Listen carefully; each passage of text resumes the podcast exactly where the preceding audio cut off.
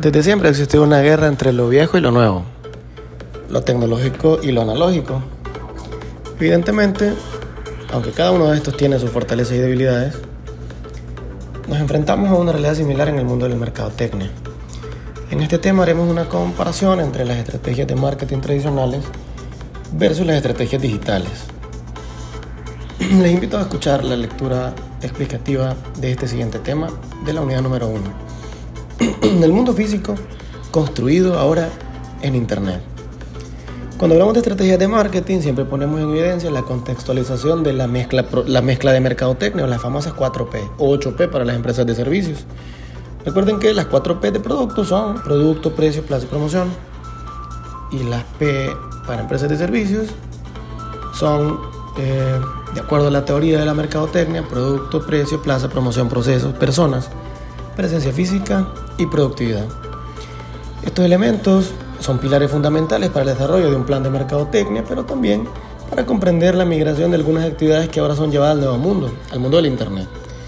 Hace algunos años, por ejemplo, un escritor eh, que desea publicar una obra, bueno, debía escribir a mano, en papel, eh, buscar una, empresa que pudiese, una, imprenta que creyera en él, eh, e invertir grandes cantidades de dinero para la promoción, para el manejo de esto, para poder dar a conocer su obra. Hoy en día, en cambio, desde la perspectiva de Internet, sin ningún problema, un escritor con talento puede construir una marca alrededor de su libro, alrededor de sus frases, alrededor de este, en redes sociales, de forma gratuita o pagada, evidentemente.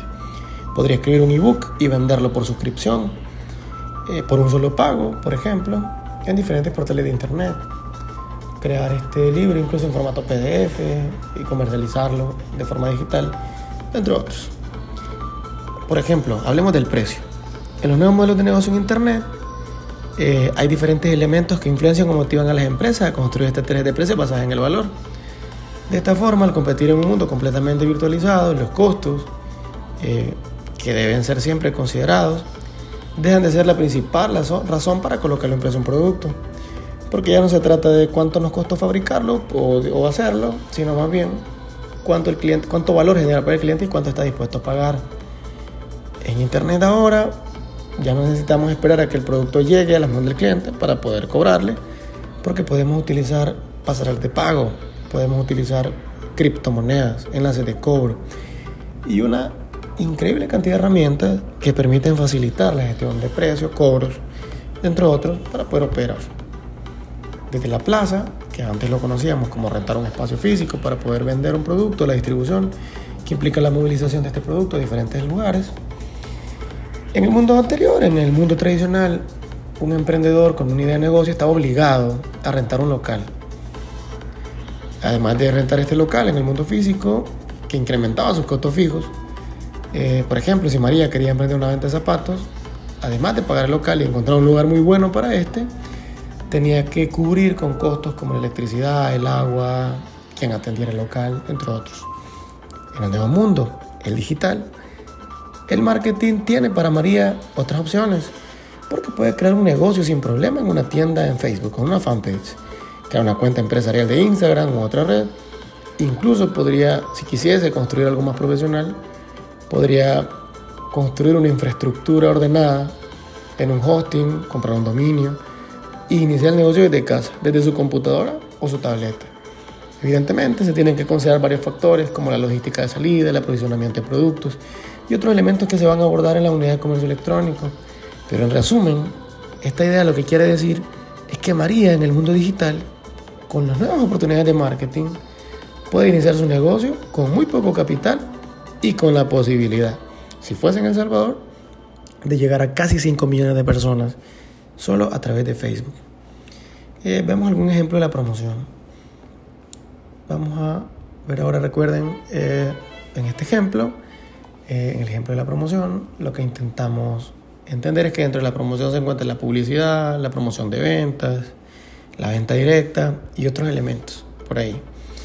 Entonces, dentro de las dimensiones de la promoción, la publicidad juega un papel muy interesante Recuerden que la publicidad no es más que comunicación pagada en un medio específico que intenta incentivar a la gente que le escucha a comprar un producto o un servicio que hasta antes que apareciera Internet solo existían en dimensiones de territorio y en medios tradicionales como la radio, televisión, campañas de activación, volanteo, entre otros. En general, todos los elementos contenidos de la publicidad en su estrategia tradicional, aunque son muy funcionales, casi todos necesitan de altos presupuestos y la medición de su rentabilidad es casi imposible por diferentes factores. Pero con el aparecimiento del mundo digital, la conversión, la medición de los elementos tangibles como los clientes por pauta, interacciones, clientes por canal, se vuelven bastante fáciles de medir. Y aunque la publicidad en Internet no es barata, porque no es barata, aunque permite usar presupuestos más bajos, es una de sus bondades, que si alguien solo tiene 100 dólares, por ejemplo, son bienvenidos, pero no significa que, sea barata, si se hace a, nivel de masividad podemos hablar de mucho dinero, permite alcances increíbles. Básicamente ha terminado con las fronteras y los territorios. Otro elemento son las relaciones públicas. Recuerden que las relaciones públicas son elementos importantes en la construcción de marcas sólidas. Esto hace referencia a que las empresas deben relacionarse con diferentes públicos. O sea, una empresa debería relacionarse con otras instituciones, en fines de lucro, por ejemplo, representantes de los gobiernos, la población civil, movimientos ciudadanos. Y en el mundo digital, una empresa puede construir una comunidad en Internet alrededor de su marca. Esto lo puede hacer a través de destacar todos los elementos que previamente se han construido en su marca y que son de vital importancia para su grupo de interés o stakeholders, logrando así crear una reputación con los grupos que le interesan y que puedan funcionar a construir mejor la marca.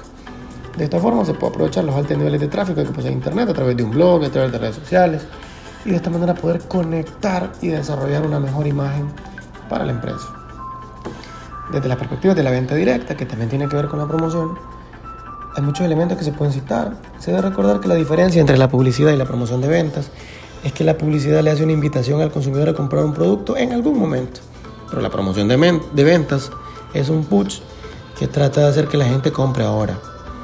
Una campaña publicitaria, por ejemplo, podría decir, compra nuestro producto, somos tu mejor opción. Pero la promoción de venta dirá, solo por hoy, el segundo producto a mitad de precio. Es la respuesta final a las estrategias que se necesitan para lograr convencer a una persona de que compre un producto ahora.